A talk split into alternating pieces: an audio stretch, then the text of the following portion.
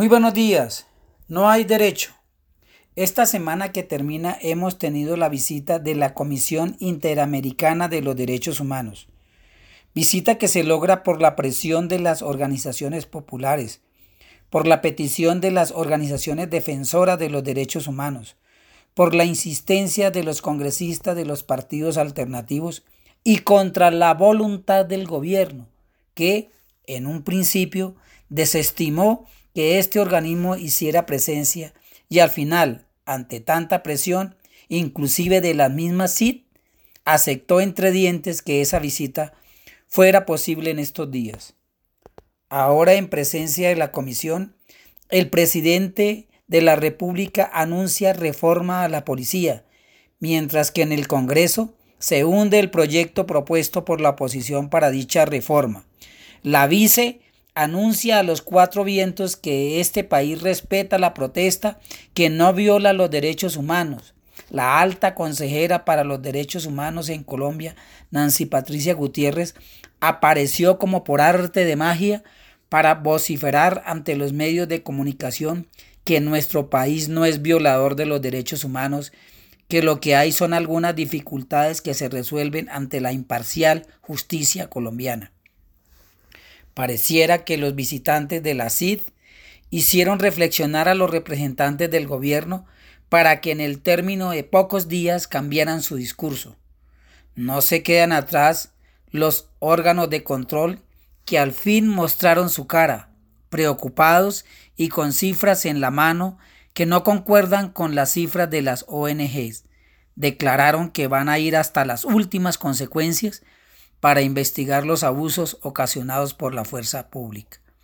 Lo cierto es que los muertos suman más de 70, los heridos un poco más de 1.200, los desaparecidos son cerca de 420, más de 5.500 detenidos.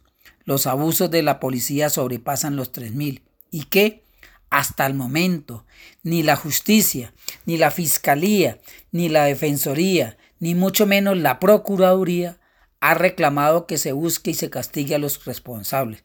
Solo hay procesos preliminares que no sabemos en qué terminarán. No hay derecho a que se pretenda desconocer los informes bien fundamentados de organismos de, las ONG como Temblores, de Paz, Human Rights, Amnistía Internacional, entre otros. Esto al gobierno le importa un bledo, según palabras de Cecilia Orozco, columnista del diario El Espectador. La presencia en Colombia de una delegación de la CID que encabeza su presidenta no les preocupa más allá del disimulo diplomático. Al gobierno de Duque, continúa escribiendo la columnista, a su partido, a sus aliados en el Congreso, a unos magistrados blanqueados de las altas cortes que fungen como auxiliares del uribismo más que como jueces, y a las cabezas de los organismos de control que dejaron de ser los vigilantes del Ejecutivo para convertirse en sus subalternos, solo les interesan las apariencias. A ellos les sirve parecer, no les sirve no ser.